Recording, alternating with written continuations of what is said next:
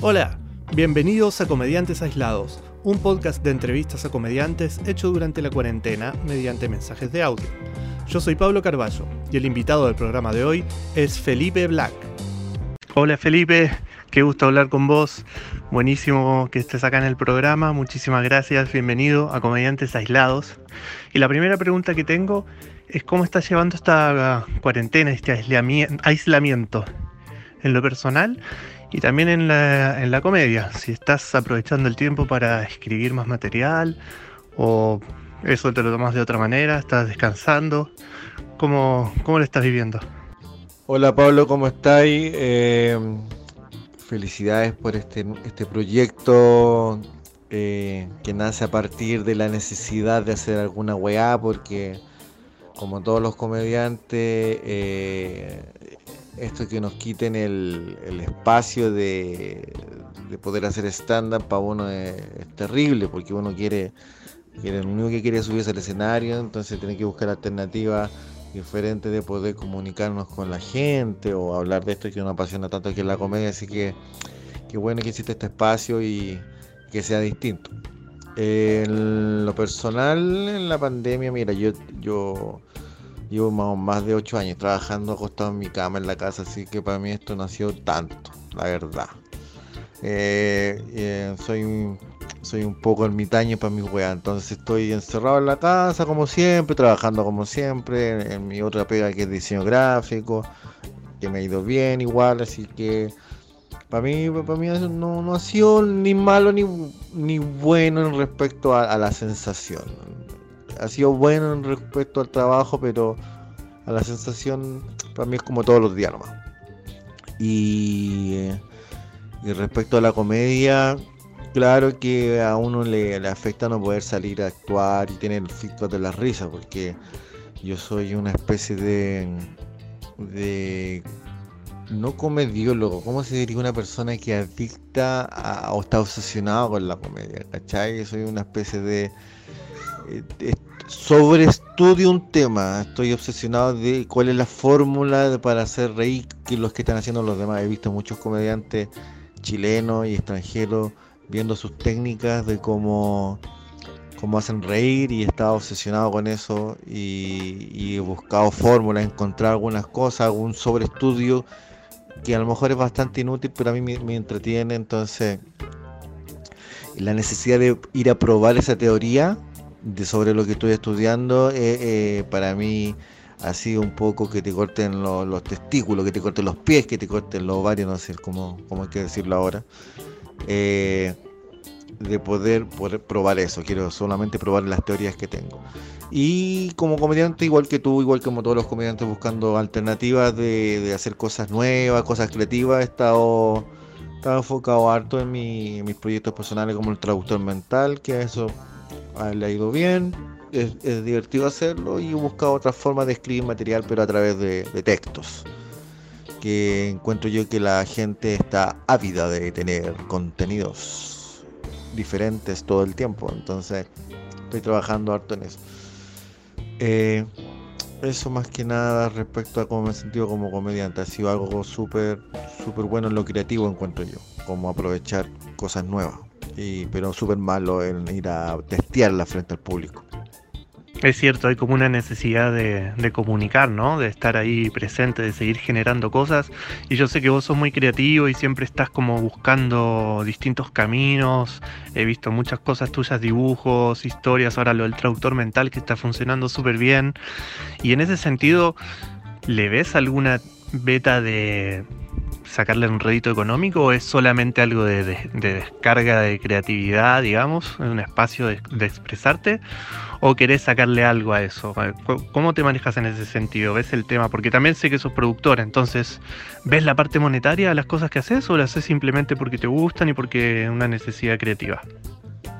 Mira, antes yo era más idealista y pensaba que la creatividad tenía que ver con algo más eh, sin intereses, no hay interés respecto al, a la creación, solamente llegar y hacer. Pero la verdad, ahora que estoy más viejo y una cosa ya de, de la edad y, conociendo más cómo funcionan los negocios, el marketing y el arte, encuentro que sí, se, tiene que haber una relación entre lo económico, entre el dinero y, el producto creativo que uno está ofreciendo. Eh, mis proyectos personales sí tienen un enfoque eh, económico a futuro. Eh, me gustaría no sacarle, como dices tú, como que ordeñar el, lo creativo para sacar plata, pero sí me gustaría crear cosas que me diera un feedback monetario de vuelta, como hacer un libro, por ejemplo, con el traductor mental. Tengo muchas intenciones de hacer eso. Quiero hacer el libro, quiero que eso eh, exista y me gustaría que estuviera ahí en alguna librería Sería bonito eso, sería simpático. Sueño, sueño pequeño, ¿cachai? Como, como cuando soñaba que me gustaría estar arriba del escenario contando chistes y que la gente se riera. Y funcionó. Es un proyecto que sí, me gustaría sacarle plata, como dices tú, me gustaría eh, sacar el dinero de los bolsillos de esa gente como quieres insinuar tú. ¿Ah? ¿Eso quieres insinuar?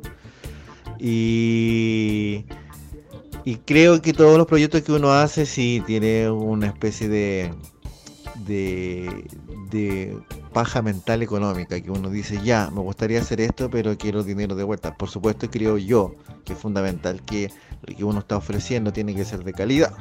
No es como voy a hacer cualquier weá y páguenme de vuelta. No, yo creo que tiene que haber un trabajo un trabajo de harto estudio, no de esfuerzo, que la gente confunde esfuerzo con trabajo, no, no se trata de que, que te saques la chucha haciendo la hueá, sino como una disciplina constante, constante, tratando de ofrecer lo mejor al público y eso puede de todas maneras transformarse en algo económico porque al final se vuelve un trabajo y uno quiere recibir algo de vuelta. A veces resulta, a veces no, pero claro, uno le gustaría recibir algo de vuelta, así que creo mucho en eso de que la economía igual está relacionado con el contenido creativo.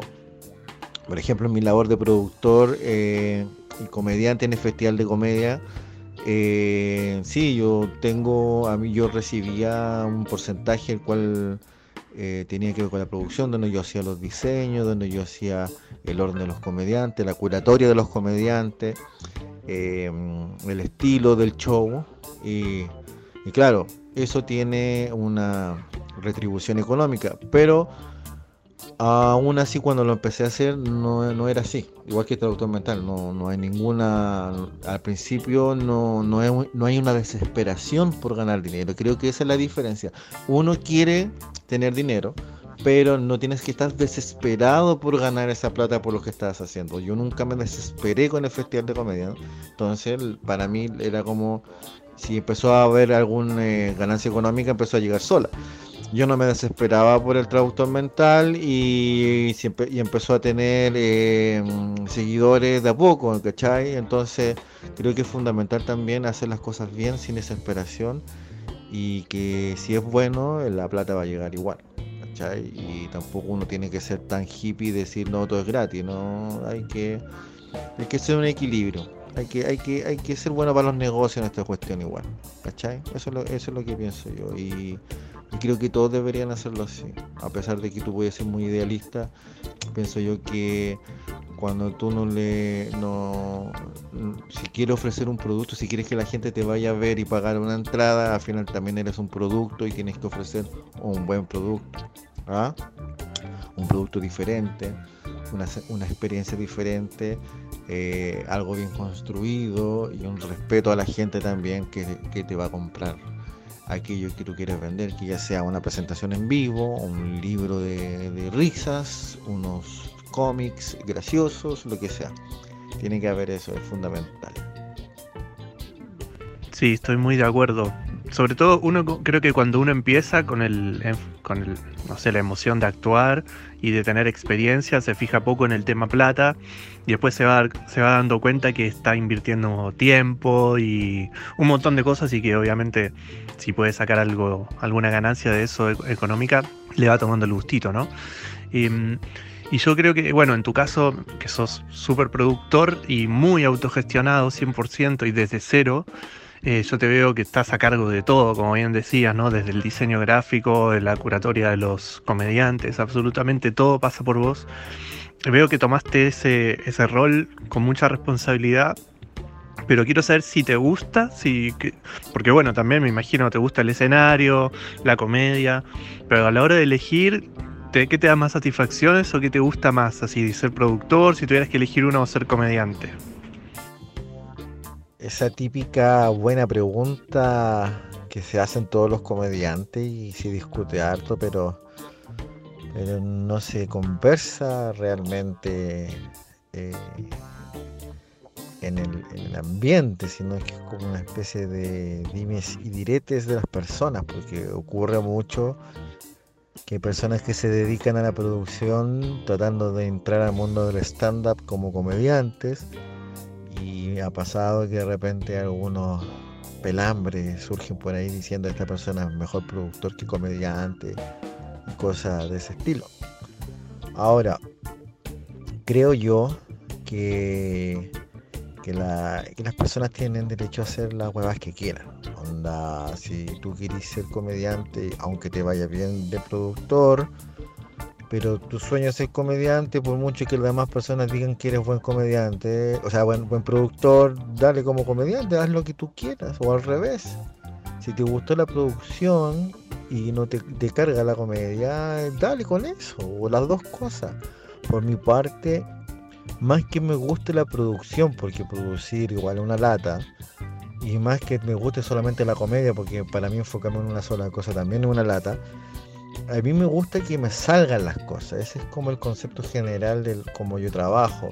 No importa la hueva que sea, a mí me gustan que las cosas me salgan. ¿Cachai? Onda, si yo si, si veo que, existe este. Yo veía que existía todas estas personas que hacían stand-up y llevaban gente, y, y yo los veía que salían en la tele, y que por eso muchos llevaban gente o otras estrategias. Yo decía, yo, yo, yo, quiero que eso me salga, yo quiero poder traer gente, pero me gustaría que, que fuera la gente por ver stand-up y no que fuera por una cosa extra, por ser famoso. Y esa, y esa motivación fue la que me hizo experimentar y probar y probar muchas formas hasta que hasta que la gente empezó a comprar las entradas de la producción que estaba ofreciendo. Entonces, a mí el hecho de que, que eso me resultara fue eh, más, la satisfacción de que resulte más que el proceso o, las actividades de productor. Igual como comediante, el hecho de, subirte al escenario y probar y probar y que te resulte un chiste que tú planificaste, que la gente tenga ese feedback con la risa, es lo que yo disfruto más. la satisfacción de que lo planificado eh, resulte que el proyecto se dé, que y, en todos los ámbitos me pasa, porque yo trabajo mucho en el mundo de la creatividad y me gusta que en el mundo de la creatividad lo que yo planifico resulte. Y esa es como más grande la satisfacción. Entonces, al final da lo mismo si soy productor, o si soy comediante, o soy diseñador, o soy escritor, o soy pintor, o en una de esas me dedico a cantar. El hecho de que me resulte lo que tengo planificado es lo que me produce la satisfacción más que nada. Entonces, no podría, no podría decir que uno me gusta más que el otro, me gusta que las cosas me funcionen y, y a la vez también me gusta que esas cosas que me funcionen sean distintas a las demás y que tenga mucho proceso creativo, que también es lo que más me gusta, pasar por el proceso creativo, la experimentación, que disfruto mucho más que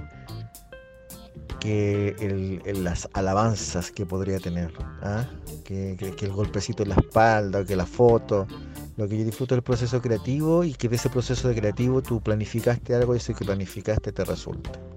Sí, tal cual, es como el, placer del trabajo bien hecho, ¿no? De hacer bien la pega y que, resulte eso, es como muy gratificante. Hoy tengo una pregunta que quizás es una visión personal, no sé si la compartís, de, de yo haber ido a ver hartos shows de festival de comedia que siento que mm, estás haciendo menos stand-up y estás siendo más host, más presentador. Entonces tus participaciones suelen ser, entre comillas, cortitas. No sé si lo ves así. Y me pregunto si extrañas hacer shows largos, sé que has hecho hasta unipersonales, antes te presentabas más como en solitario haciendo shows como Felipe Black. ¿Extrañas eso o te gusta esta posición más de presentador, más de anfitrión? Los dos paradigmas de la comedia. ¿Qué, es ser comediante? ¿Qué es el host? Y el tiempo, ¿qué es lo que te hace ser más, más? Muchos minutos de humor, pocos minutos, esos son dos paradigmas que siempre la, la gente, los comediantes conversan. El, primero yo no creo que haya diferencia entre ser host o ser comediante o el nombre que uno le, le quiera poner. Para mí yo subo de comediante. Es el Así me siento yo cuando subo arriba al escenario. La única, eh, lo único que hago distinto con los otros chicos que suben es que yo digo con ustedes, eh, no sé, Maite Lanchares Andrés González, ¿cachai? Sí trato de desmarcarme un poco, pero por una cosa, no que yo creía que existe la separación entre host, no sé cómo se dirá, a lo estoy diciendo mal, host, la separación entre el, host y el, el, comediante. No, no creo que no existan divisiones respecto a, no, no, en definiciones de cada uno. Para mí, yo, yo trato de, de desmarcarme un poco a veces como de comediante, pero para, sentirme cómodo yo. Eso es lo que hago. Como me subo arriba al escenario y siempre he creído que si uno se sube arriba al escenario y dice, hola, soy comediante, al final no te resultan las cosas, entonces trato de como sacarme ese sello y, tratar de buscar la risa por otro lado. Pero la verdad no me siento como host arriba del escenario, me siento como comediante. Y, y no, no, encuentro que no encuentro que el, el, hecho de que aunque tengas un, un, nombre de host que te diga a la otra persona dejes de ser chistoso. Yo creo que al final se trata de subirte al escenario y hacer reír. Em, que haga poco tiempo también tiene que ver una cosa de, que, como sabes tú, y para la gente que no lo sabe, yo bajé de peso como 30 kilos, entonces yo antes sí estaba entre los 35 y 40 minutos de material eh, que perdí por bajar de peso durante un año entero, o sea, fue un año entero que perdí los chistes muy de a poco como si estuviese como un hielo derritiéndose en un año, fui perdiendo toda la gracia y otro año completo tuve que volver a recuperar el, una forma nueva de, hacer comedia. Y fueron dos años donde no, no, fui chistoso de nuevo. Y ahora que descubrí algo, una forma, claro, voy aumentando el material, pero hubo un momento que estaba desesperado porque no, no tenía tanto material como lo tenían los otros chicos y pero después dije, ¿sabes qué? No me voy a preocupar más por weá. Y pensé, ¿sabes qué? Si tengo un poco de material voy a, voy a tenerlo. Ya me voy a convertir en comediante que hace un minuto de comedia. Y al final empiezo, a, como a reflexionar cosas que, que, a lo mejor hacer un minuto de comedia, hacer cinco minutos, hacer media hora da lo mismo. Lo importante es que, que uno haga algo no sé, un estilo distinto, una reacción distinta, una forma distinta de hacer reír eh, me pasa a mí que durante varios años voy recopilando chistes, los junto y después los subo a Instagram y al final es como si fuera un mini especial de varios chistes recopilados de diferentes partes de mi vida. Entonces encuentro que este paradigma que de subirse arriba del escenario y hacer medio de la material que hace comediante es muy anticuado. No, no, no, no encuentro que sea algo que te que, estimule la creatividad. He escuchado muchos comediantes hablar sobre eso, se, se pelan entre ellos diciendo, no, si, este, ¿cómo esta persona va a ser comediante o va a hacer un taller si no tiene 30 minutos sólidos de material? No, tiene nada que ver, da lo mismo esa cuestión. Lo importante eh, es entregar formas distintas de hacer humor y no quedarse en un manual o una plantilla de cómo tiene que ser. No subirte a hacer un unipersonal no te hace más comediante, solamente te hace una persona que ya está más de media hora, más de una hora en un escenario, nada más. A mí me gusta mucho la recopilación, lo ecléctico, andar mezclando cosas de diferentes partes de mi vida. Subí una, un extracto en Instagram de diferentes momentos de mi vida, diferentes chistes que salieron de diferentes situaciones y encuentro para mí eso súper divertido, súper creativo, la paso bien haciéndolo, editando, lo pasé bien contando esos chistes, muchos, de esos chistes son de mic o de experimentaciones y, no creo que uno tenga que, encuentro un poco aburrido estar como más de media hora hablando tú solo arriba del escenario, no me gusta me gusta, como te dije anteriormente, me gusta el efecto, el, estudio de la comedia, que tú estudiaste algo que tú pensaste que podía resultar y que te resulte. Pero no subirme a hacer un monólogo que tampoco yo soy muy de monólogo, no lo he intentado y no me resulta. No, no, no, no me califico ningún estilo.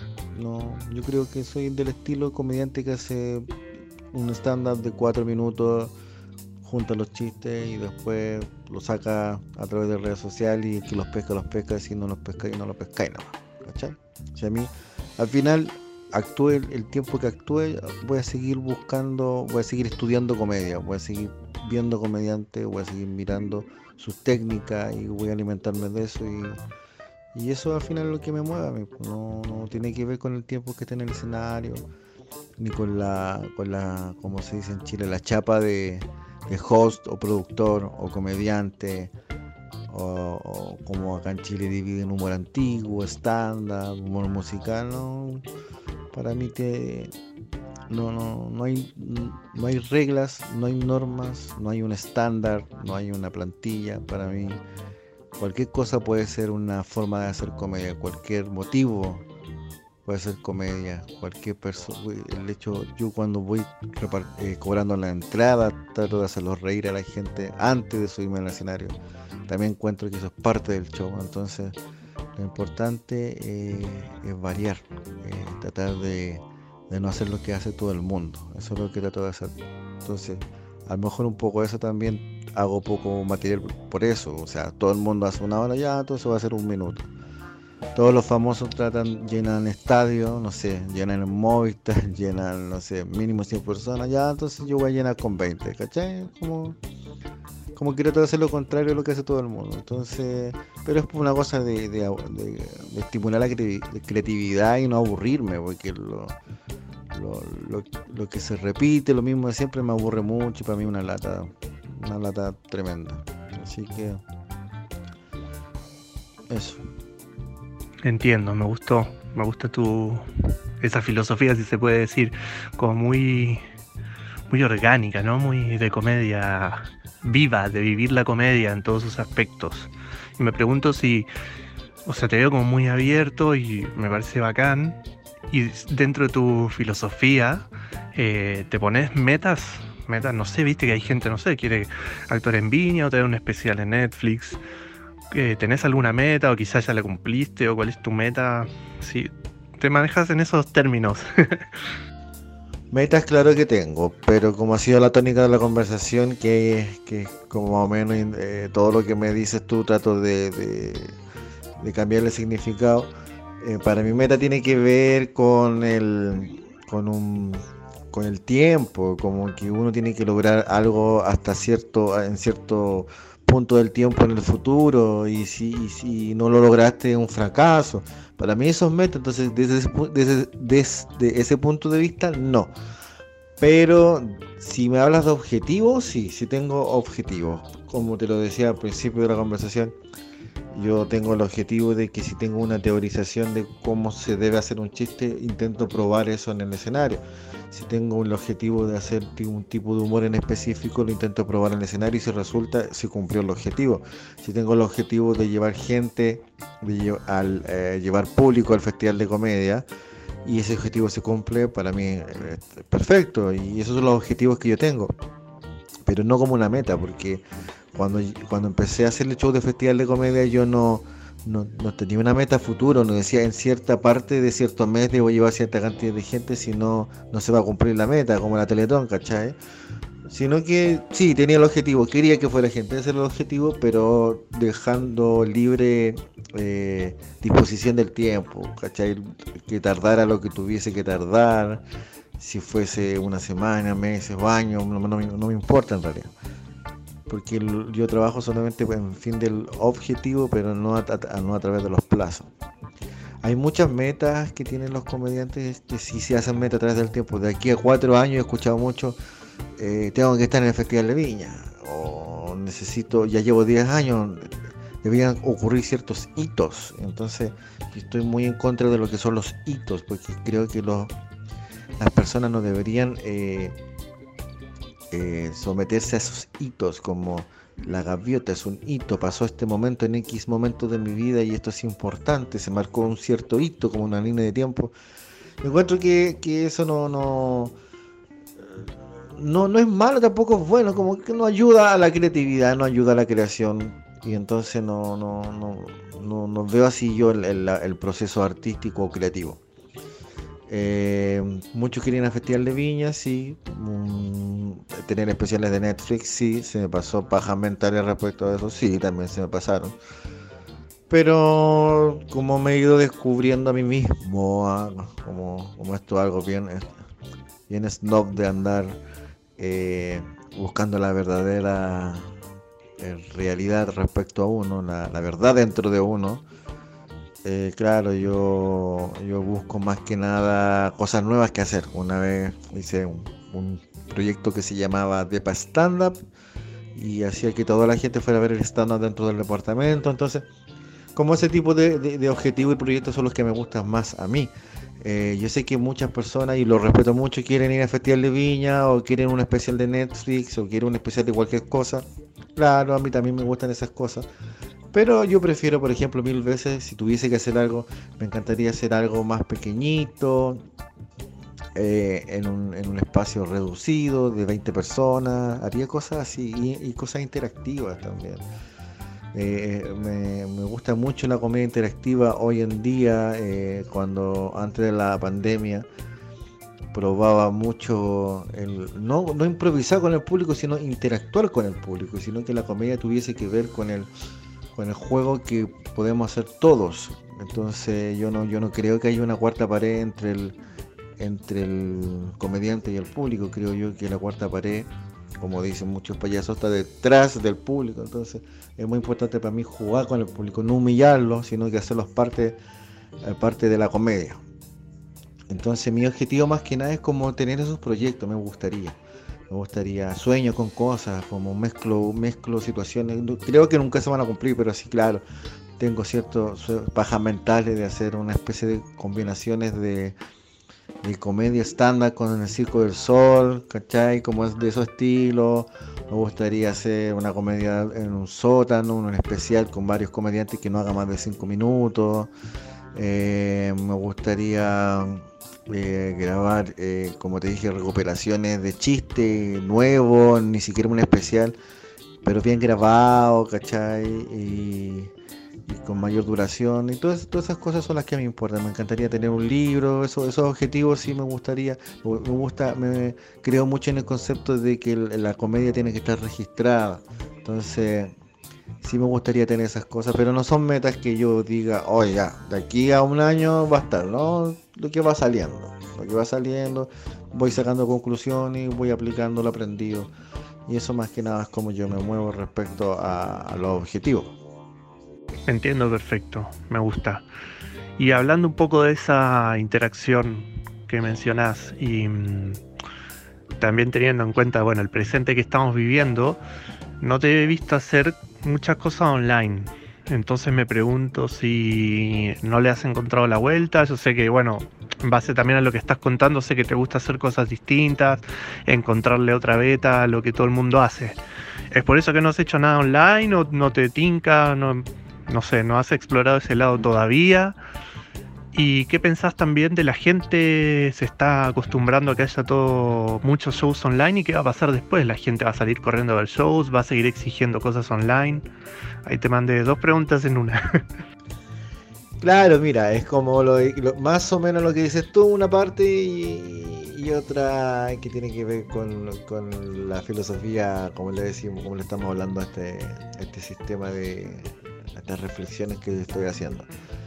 Eh, por una parte lo que dices tú, eh, todavía le estoy dando la vuelta. Eh, no sé qué hacer realmente. No quiero hacer stand-up porque, claro, no como todos lo están haciendo, no quiero hacerlo. Pues, si así me voy yo. Yo, si todos quieren ir al Festival de Viña, yo no quiero. Pero si nadie hiciera como cosa online, yo lo haría. Y si nadie haría, nadie le gustaría ir al festival, yo me encantaría ir. Es como una pendejería, ¿cachai? Así es como me divierto. No puedo, no puedo hacerlo de otra forma. Siento que la gente que nos dedicamos al arte y aunque suena muy muy vanidoso decir que, uno se encuentra artista, pero siento que uno tiene como esta especie de, por naturaleza, de, llevar la contra. Entonces, como he visto que el medio se mueve así, haciendo esta especie de, stand-up made in home, ¿cachai? Como hágalo usted mismo, que encuentro que es simpático y que hay gente que le ha funcionado pero yo no quiero hacerlo, ¿cachai? No, no, no, es el feedback que estoy buscando. Ya, ya, ya venía trabajando con una especie de stand-up comedy interactivo de otra forma, entonces siento que no, con ese feedback no quiero trabajar. Eh, también tiene que ver que estoy estudiando con lo que están haciendo, estoy viendo cuánto están cobrando, estoy mirando y observando como una rata, como un troll bajo un puente, como lo hacen los, los, mortales, eh, para sacar conclusiones también. Eh, he visto entradas por ahí, creo que había por ahí un, post del Benito que había agotado, ¿cachai? Dije, ah, mira, la gente está comprando, perfecto, ¿cachai? Entonces, estoy viendo qué está pasando, como para tomar decisiones y saber como más, o menos qué hacer en este, en este nuevo paradigma que sería... Eh, no ahora la pandemia, porque ahora estamos en la parte de la pandemia donde nadie se puede salir, pero el, nuevo paradigma que viene en el futuro que antes era o salir o estar en casa y ahora se va a convertir en un salir más estar en casa, ¿cachai? Va a haber esa opción y hay gente que va a comprar esa opción y económicamente es interesante desde el punto de vista del marketing o de los negocios, de los modelos de negocios nuevos que pueden surgir. Eh, a pesar de que no somos muchos comediantes, por, mucho que la gente diga, oh, está lleno de comediantes, no somos tantos comediantes los que estamos compitiendo entre nosotros, entre comillas, competencia. competencia. Eh, Imagina que, dentro de la competencia que hacemos nosotros, imagina que, se, que eh, dentro del mercado que se crea un nuevo nicho de mercado que sería la gente que quiere ver stand-up en su casa y pagaría por eso y no quiere salir. Porque tiene miedo, no sé, no solamente el coronavirus, tiene miedo en el futuro que lo asalten, que lo roben o o, las manifestaciones del estallido social. Entonces, ahí hay un modelo de negocio súper interesante que creo yo que no hay que hacerlo a tonta y a loca. Entonces, estoy viendo cómo lo hacen los a tonta y a loca para no hacer lo que están haciendo ellos, ¿me cachai? Ahora, no es que me voy a dedicar tampoco a eso, no es que estoy pensando en hacer un stand-up online o hacer un festival de comedia en streaming, para nada. Pero sí, sí estoy viendo, no sé, inspirándome en alternativa de comedia y, que tenga que ver con la, con la nueva forma de hacer comedia que, tengo yo que es interactivo. Estoy viendo qué hacer. Estoy probando algunas cositas pequeñas, nada, nada grandioso, nada que merezca eh, el premio a, la mejor comedia y ser eh, recibido de las manos de Rafael Gumucio, para nada, todo lo contrario. Pero eh, encuentro genial esto del que, las personas, los artistas busquen formas de mostrar su arte y también formas de ganar dinero respecto a su arte que tienen todo el derecho. Eh, estoy viendo un reportaje, un artículo estoy leyendo de unos cabros que hacen teatro a través del Instagram, más unos cortos de teatro eh, del sur. Entonces eso me pareció súper interesante. Lo estuve viendo y era... Era muy interesante. Dije, ah, ya acá se está abriendo un nuevo nicho de mercado que también es un conocimiento, una, mostrar la cultura a través de, las redes sociales. Que, por favor, por fin ocupemos las redes sociales para mostrar cultura y no solamente eh, imágenes superficiales de, las personas que posan para que le hagan like por lo bonitos que son. Y, y, claro, yo creo que por lo menos, mira, por lo menos el stand-up de streaming que lo están haciendo ahora, que es un nuevo nicho de mercado que se puede abrir, lo encuentro interesante. No lo voy a hacer porque todos lo están haciendo, porque no quiero hacerlo a la. y si lo voy a hacer, no lo quiero hacer al lote, ¿caché? Quiero hacerlo bien. Eh, no es que los demás la estén haciendo mal, solamente yo, algunos se van a equivocar, es obvio, está dentro de las estadísticas, se, pueden equivocar, ¿cachai? Eh, estoy mirando eso, estoy mirando lo que, lo, que están haciendo los consolidados, que muchos suben ya su streaming gratis. Eh, encuentro muy interesante lo que, ha hecho el, Copano con la Paloma Sala en su sello Cósmico Comedia, creo que se llama, de, haber grabado estos especiales stand-up en, audio y subirlo a, las plataformas de Spotify, lo que estás haciendo tú ahora también. Eh, eh, escuché uno de la Paloma Sala muy chistoso, muy gracioso. Entonces surgen estas nuevas formas de, entregar risa a las personas. Eh, aunque en este, en este ninguneo eterno de, decirme que, yo no estoy haciendo casi nada, ¿ah? Eh, recuerda que estoy con el traductor mental y para mí eso también es una especie de hacer comedia. Y todos los días subo un traductor mental, casi todos los días de luna a viernes. Y todos los lunes a viernes tengo reacciones y los lunes a viernes tiene, tiene risitas, entonces para mí también en parte sigo haciendo comedia, ¿cachai? No he parado, no es que no es que porque no aparece mi imagen en un video con, con un micrófono y fingiendo que estoy haciendo comedia, dejé de hacer comedia. Sin insultar a nadie, no lo dije con ninguna ironía de sarcasmo, ¿ok? Ya, para que no se malinterprete. Pero, eh, como te decía, todo el rato hemos conversado esto, las diferentes formas que eh, el problema son ponerle sellos, nombres a las personas, hitos, ¿cachai? Esto es esto, esto es esto otro. Y, por ejemplo, el Felipe Bello sube algunas cosas que, tienen animaciones. He visto por ahí otras otros comediantes que también ocupan así como animaciones. Otro a través de Spotify, otro a través del streaming. Yo encuentro que soy uno que lo hace a través de la escritura o a través de historias, ¿cachai? Eh, todos lo hacen de forma distinta. Entonces, eh, por supuesto que si yo veo, yo no nunca me voy a subir como a la moda de lo que están haciendo todos, pero también estoy haciendo cosas. No sé si se entiende. Eh, pero no miro huevo todo lo que están haciendo los demás. Creo que todo es un aporte. O sea, la necesidad es la madre de todas las inventivas. ¿Cachai? Onda, bueno, tú necesitas y subiste al escenario, hiciste un stand-up en tu casa, no sé cómo habrá resultado, y ahora estás haciendo esto con Spotify. Buena idea, ¿cachai? Una cosa va a la otra. Genial, ¿cachai? Eh, yo veo ahí, no sé, Benito Espinosa agotado, dije, ya, entonces si está agotando quiere decir que el sistema está funcionando. Eh, los Spotify, ¿cachai? Que cada vez están, más de moda para, hacer comedia y funciona y la gente va para allá, es muy cómodo de escuchar, genial, ¿cachai?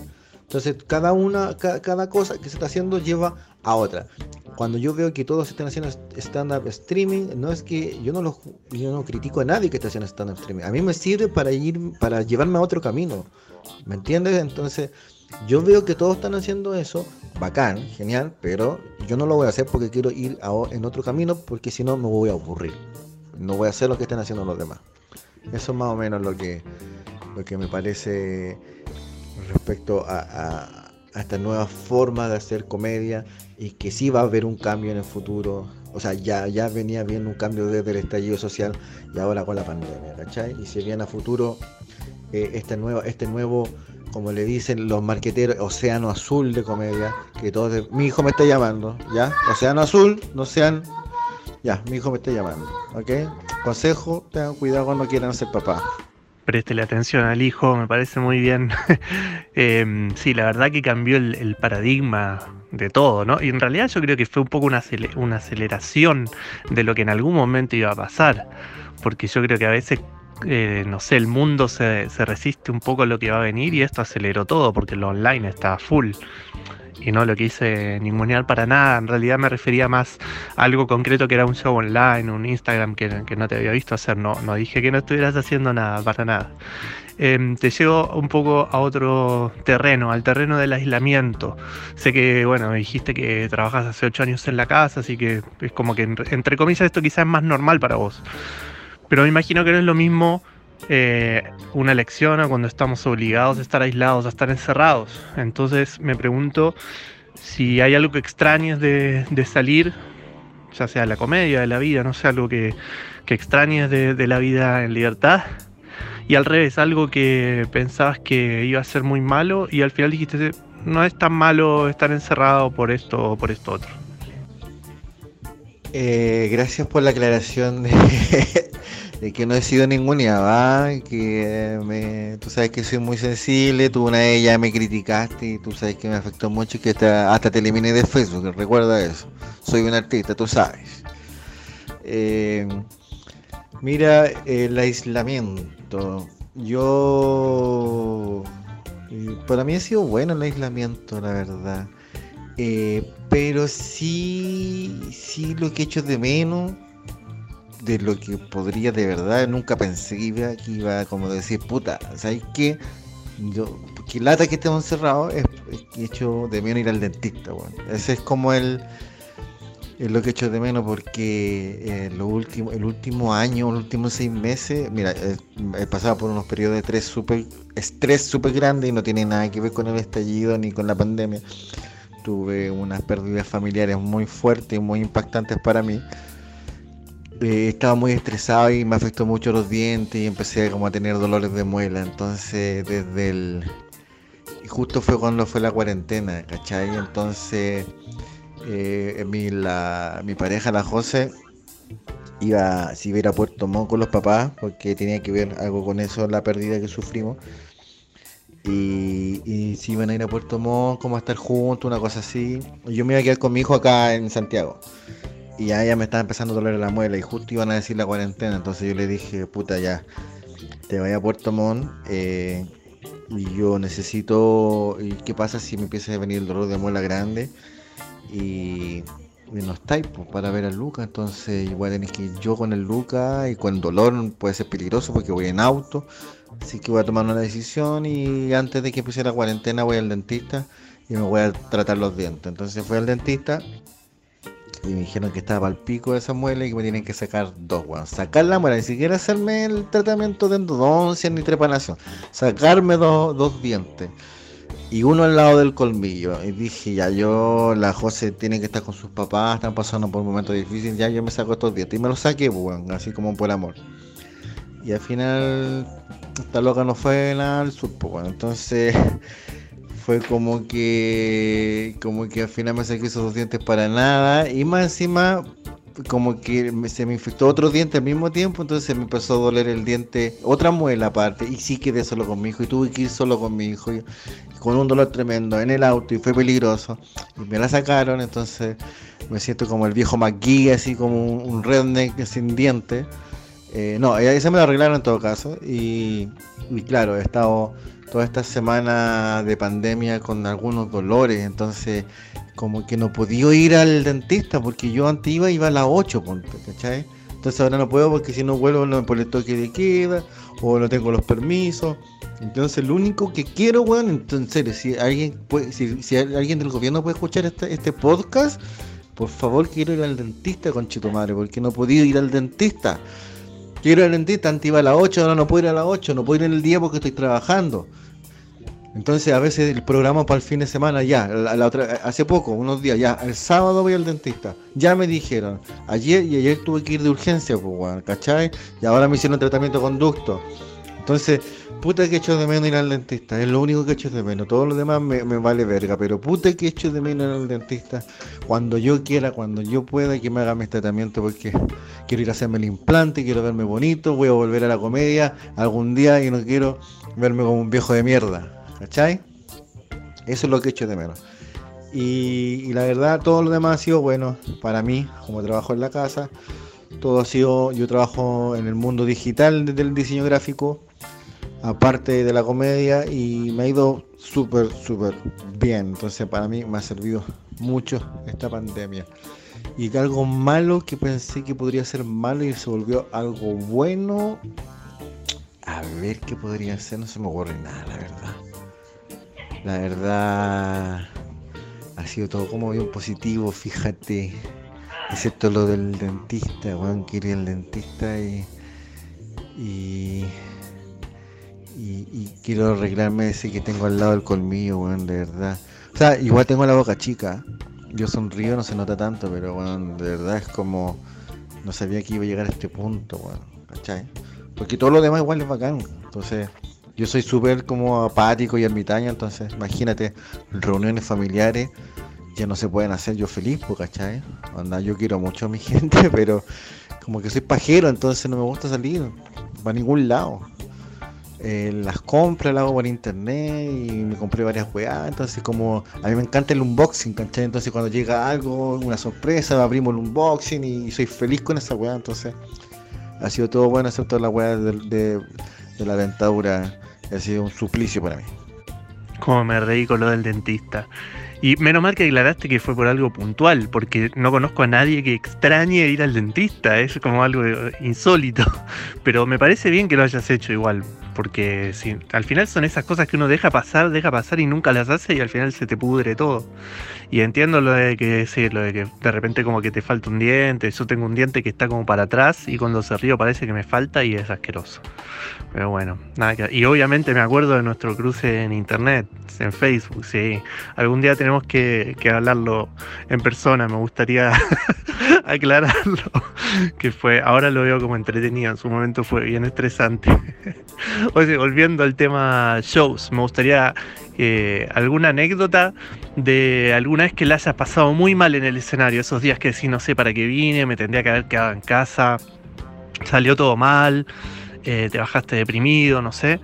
Y por otro lado, una vez que te acuerdes que haya sido hermosa, ¿sí? esas veces que si salió todo perfecto, aunque haya habido una persona en el público, el lugar era malo, no importa, que vos te bajaste sintiéndote en la cima. Eh, mira, le me pasaron las dos cosas y, y sacando así como esos baños de que uno tiene shows malos típicos, que cuando vaya empezando tiene muchos shows malos. Eh, no, no, es el peor show de, de, actuar y decir algo que no se rían, sino como las veces que me he sentido más incómodo, que siempre me acuerdo, fue una vez que eh, eh, cuando era amigo de Joyan, hizo un show en un bar, allá en el barrio de Las Tarrias, y, nosotros estábamos haciendo nuestros showcitos con él, el 3 y otro compadre, no... Eran nuestras cositas, vamos recién empezando, habíamos vendido dos entradas nomás, ¿cachai? Y de esas dos entradas que llegaron, de repente llega un montón de comediantes que en ese tiempo estaban empezando, ahora ahora ya está más consolidado. Llega un montón de comediantes conocidos, ¿cachai? Onda, ya eran conocidos en esa época. Era como el Copano, con el Cano Saavedra, el Alto Yoyo, eh, y otros comediantes más, ¿cachai? Lucas Espinosa, el Socia, la Josefina Naz, creo, la Paola Molina, llegan, llegan como todos en grupo, algo muy raro porque es una que un, espacio que nunca iban, iban a ver el show de Joyan específicamente. Eran por lo menos unos 10 comediantes, era una pandilla de comediantes, ¿cachai? Era como, como, eran puros ganstas, pero comediantes, y venían como en esa parada. Y llegaron y fue muy incómodo porque tú sabías, y esto, todos los comediantes lo saben, no hay nada más incómodo que hacer un show de comedia para un montón de comediantes. Todos los comediantes sabemos esa weá. Si algún día nos encontramos con eso, deberíamos ser súper empáticos con la gente, súper amables y decir, ¿sabes que No hagas el show porque sabemos que te sientes incómodo con nosotros, ¿cachai? Pero estos weones vinieron a propósito, no a hueviarme a mí, pero a hueviar al joyán. Y eso fue lo que hicieron. Se hizo el show. Y al único buen que respetaron fue al Dress porque el Dress todo el mundo lo quiere. Pero pero al Joyan lo hueviaron, y lo hueviaron, y el Copane fue un, fue un, pesado de mierda, weón. De verdad, de verdad que en ese momento, eh, no como persona, sino como en ese momento, fue un conche de su madre, ¿cachai? Y todos esos weones que están ahí también, otros como riéndose ahí, como escondido detrás. Ahora yo no tengo ningún problema con ellos, de verdad, para mí. Todos hacen su aporte, toda la cuestión. Pero en ese momento, ese grupo, en ese momento, en ese contexto, no, me hizo sentir incómodo, porque yo también tenía que actuar frente a ellos y lo que hice yo fue no actuar, sino que pararme al lado, había escrito unos chistes y me puse al lado del Drake y dije al Drake que dijera los chistes, así porque de verdad tenía tanta rabia que no quería, yo no quería probarles nada, estaba en mi, estaba en mi, en mi contexto, en mi parada, con mis amigos yo no quería que otros hueones que yo no hablo y que vienen a probarse de, los bacanes que son en ese momento, escuchar mis weas y juzgarme de lo que estaba contando, entonces me molestó mucho. Y más encima, estos hueones vienen y, y pagan después como unas moneditas, como, de, como en el sombrero, ¿cachai? Y, viene Dre, o el Pancho, no me acuerdo quién vino, me dice, toma, aquí está tu parte. Y yo tomo la guay y la tiro al suelo y digo, no quiero ni una mierda de estos conches su madre. Eso fue como el, momento peor que, que, uno de los más que me ha hecho sentir incómodo en la comedia, es más como una rabia, ¿cachai? Decir, que, que, que se creen en ese momento esos culiados haciendo esa weá. Eso fue como lo que me dio más rabia. Por supuesto, ahora me da lo mismo, ahora que hagan la weá que quieran, no yo no, no opino ni bien ni mal de ellos, cada uno hace su camino. Otros han cambiado, otros han cambiado y se han transformado en seres hermosos de luz. Pero en ese momento, en ese contexto, en ese preciso momento, fueron unos conches de su madre. Y fue, y fue terrible. Y yo he pasado horribles shows, pero me he sentido satisfecho en esos shows horribles porque sé que son parte del camino. Yo, yo he estado, no sé, frente a un grupo de cumbia donde nadie te escucha, hablando a mil por hora y, escuchar una, como dos risas, para mí ya fue satisfacción, entonces nunca me sentí realmente incómodo. Pero ese día que vinieron a puro molestar, a humillar, a creerse unos pandilleros que no eran en esa época, porque cualquiera de esos hueones era un. Era, yo estaba pesada 110 kilos, si hubiese sido Kuma, le saco la concha de su madre a cada uno de los hueones. En esa época, en ese contexto, e, eso me molestó harto y de verdad que me dio rabia, bueno, y si no fuera porque eh, parezco pesado por fuera, pero por dentro soy medio cobarde, yo voy, agarro una silla y al copano le entierro la weá en la cabeza. Pero, porque fue que yo, el weón fue maricón, lo agarro para el hueveo más encima, fue como heckler. Oye, todos odiamos a los hecklers, es una cultura entre los comediantes, los molestos que son los hecklers. Y viene este culiao que se cree la zorra yendo a, otros lados del mundo y viene y es heckler de otro comediante, es como me encuentro injusto. Y, nadie hace nada. Y vez le el pico la weá, ¿cachai? Ahora, ahora sí, que un aporte, ese cómico comedia que hacen súper buena, buen aporte, lo hacen súper bien de verdad, pero en ese contexto fueron así y esas son cosas que yo vi fui, testigo, me dio rabia y estos weones se la llevan pelada. Pero así es la vida, porque también piensan que uno hace cosas malas también y se la lleva pelada. A lo mejor yo fui concho su madre de otro en otro contexto. O sea, lo he sido así, como por lo menos en el diseño gráfico, sí fui así, ¿cachai? Entonces, pero en ese momento me hizo sentir mal. O sea, enojado. Y el mejor momento, la mejor vez que yo estuve arriba del escenario, fue eh, la primera pérdida familiar que sufrí. Fue el año pasado. Y fue como a la semana fui al, show. Y no, estaba muy triste. No, no estaba deprimido, estaba triste.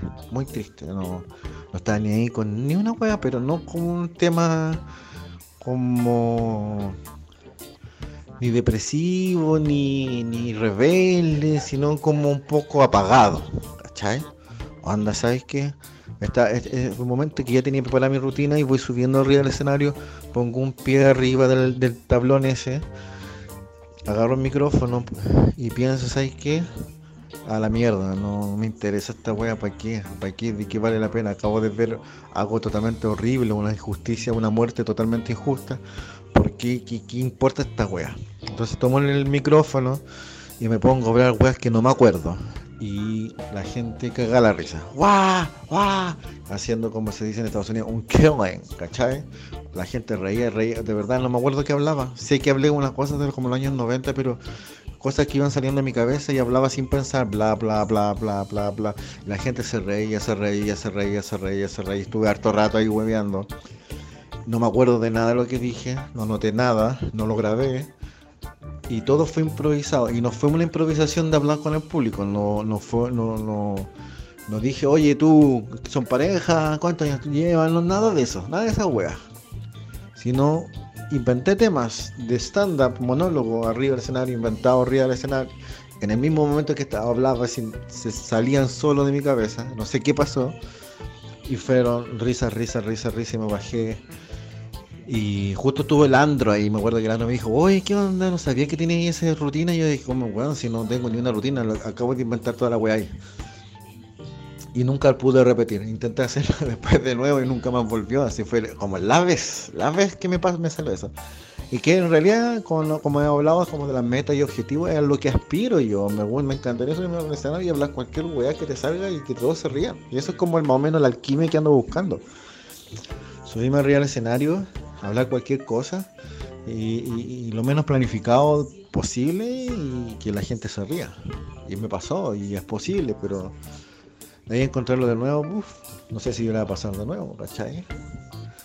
Y, y, me ha vuelto a pasar que de repente hemos hecho show y vienen un montón de comediantes a verte y yo no, yo cuando me pasa eso yo me subo al escenario ahora y presento, pero no hago chistes, no hago nada. No me gusta mi actuar frente a estos comediantes, me carga. No, no me gusta que me anden juzgando, me anden mirando. ¿Cachai? Yo no. Si son, si son como yo, o amateur, ¿cachai? Sí, pero si son así como weones más consolidados, más vender, bueno, los mando a la chucha, bueno, de verdad no van nada. Y eso, esas son las dos caras, yo ¿Cuál crees tú que es el real? Buena anécdota. Sí que lata cuando van muchos comediantes eh, como muy de renombre, es que incómodo, incómodo. A mí me encanta ir a ver comedia igual, en todo caso, ¿eh? pero no tengo renombre, así que no tengo problema en ir. Nadie se pone nervioso. Y, en el caso de que sea como alguien principiante, yo voy como público, la paso bien, no voy a, no voy a juzgar. Después uno comenta, ¿no? Pero, y, analiza, pero en el momento nada, me relajo, la, la paso bien y me, me río harto. La siguiente pregunta es...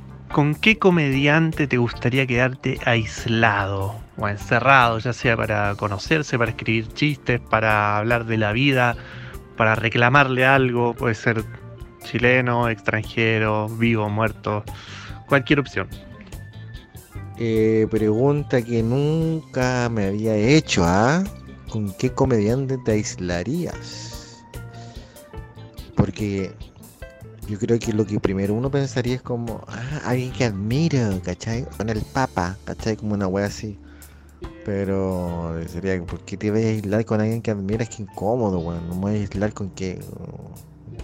Como un, como un stalker, ¿cachai? Como un fiscón, como un weón. un buen piteado, ¿cachai? Como un acosador de. Un fan acosador, no. Para nada.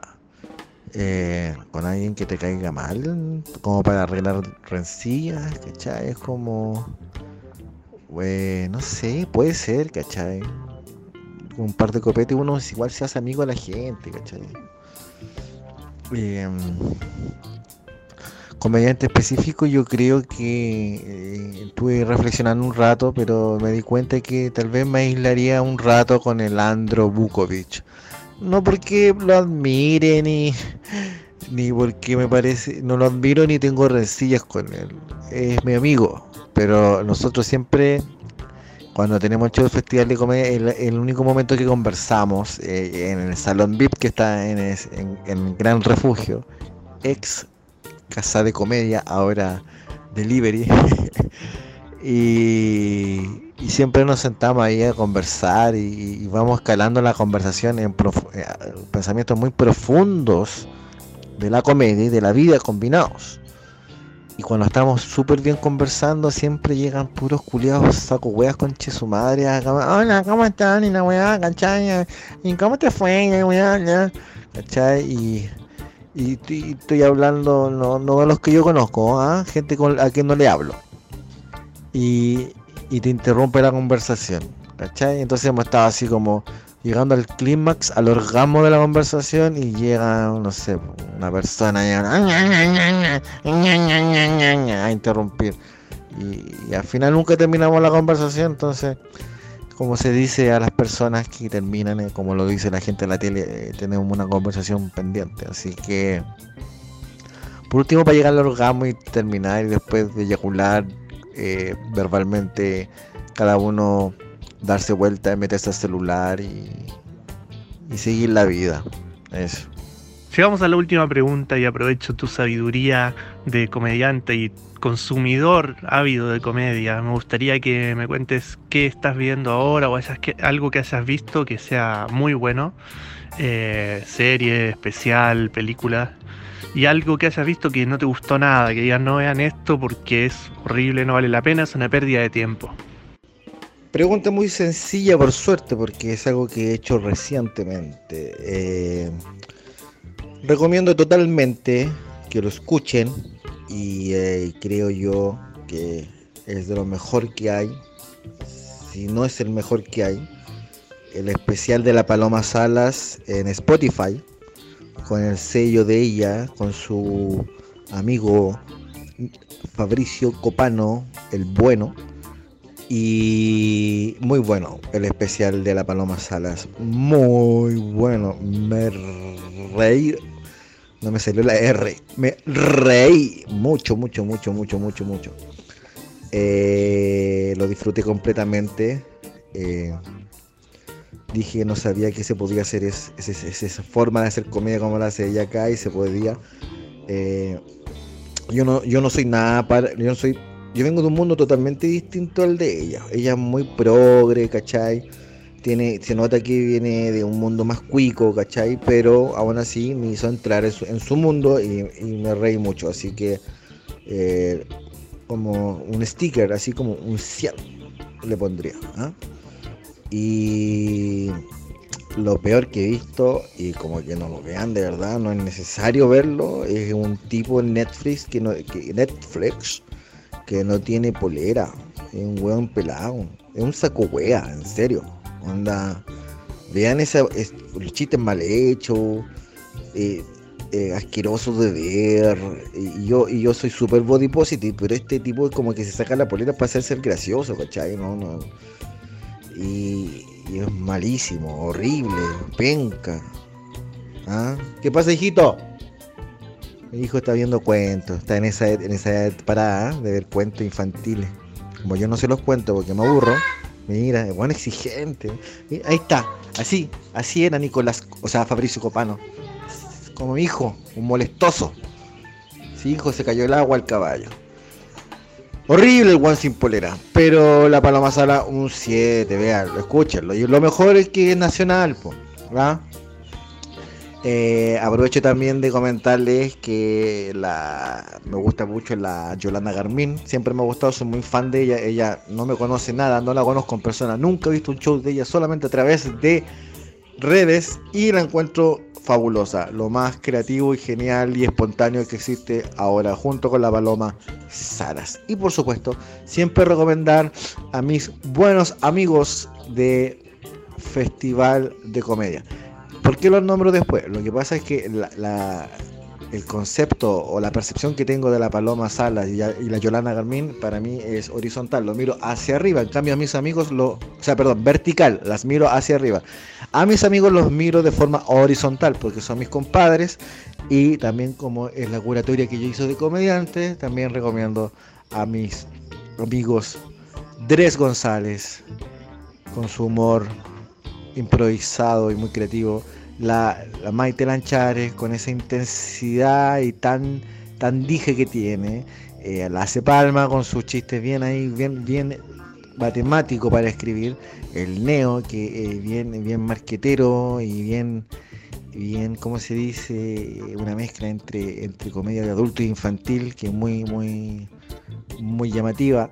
El, el Andro, que es muy agudo, para, la percepción que tiene respecto a nuestro país. Y Jaime Gago, que es un gran, pero gran contador de historias.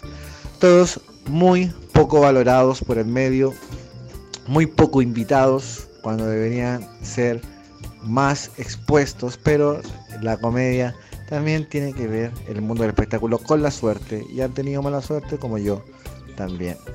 Y, pero eso, eso, eh, lo recomendable son ellos. La Paloma Salas, la Yolanda Carmín, mis amigos del Festival de Comedia, y no vean a ese, ese tipo eh, gordo, sin polera en Netflix, que es horrible de comedia. Prefiero mil veces ver a un payaso diciendo, hola, voy a contar un chiste porque soy un payaso. A ver ese tipo sin polera. ¿Ah? Eso. Buenísimo. Coincido con lo de Paloma Salas. Me, me, encantó de su especial. Lo había visto en vivo y lo escuché en Spotify y me dio mucha gracia. Buenísimo reírse con un show de stand-up audio. Habla, yo creo que habla muy bien del show. Bueno, llegamos al final. Te agradezco muchísimo tu tiempo. La pasé muy bien, me encantaron tus respuestas. Eh, nada, me gustó tu manera de interpretarlas y de desarmarlas. Me gustó mucho. Así que bueno, muchas gracias por tu tiempo y por la buena onda y gracias por participar en Comediantes Aislados. Cuando termine todo esto, nos veremos y nos tomaremos algo por ahí. Gracias también por la invitación virtual a esta entrevistas con Pablo Carballo, que más o menos tardamos casi 24 horas en realizarlas y yo te contesté de la cocina, acostado, y te contesté en la pieza. Así que, y, en todo, y fue, fue bueno porque fue todo en diferentes eh, etapas de mi vida en 24 horas. No soy yo el mismo Felipe Black acostado, que el Black en la cocina, que el Black caminando, que el Black aislado en una pieza. Son diferentes versiones de mí.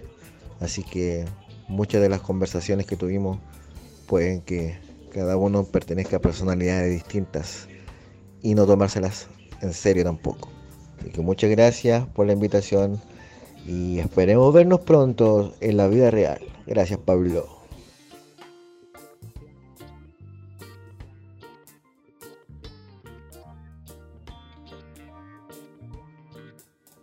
Yeah.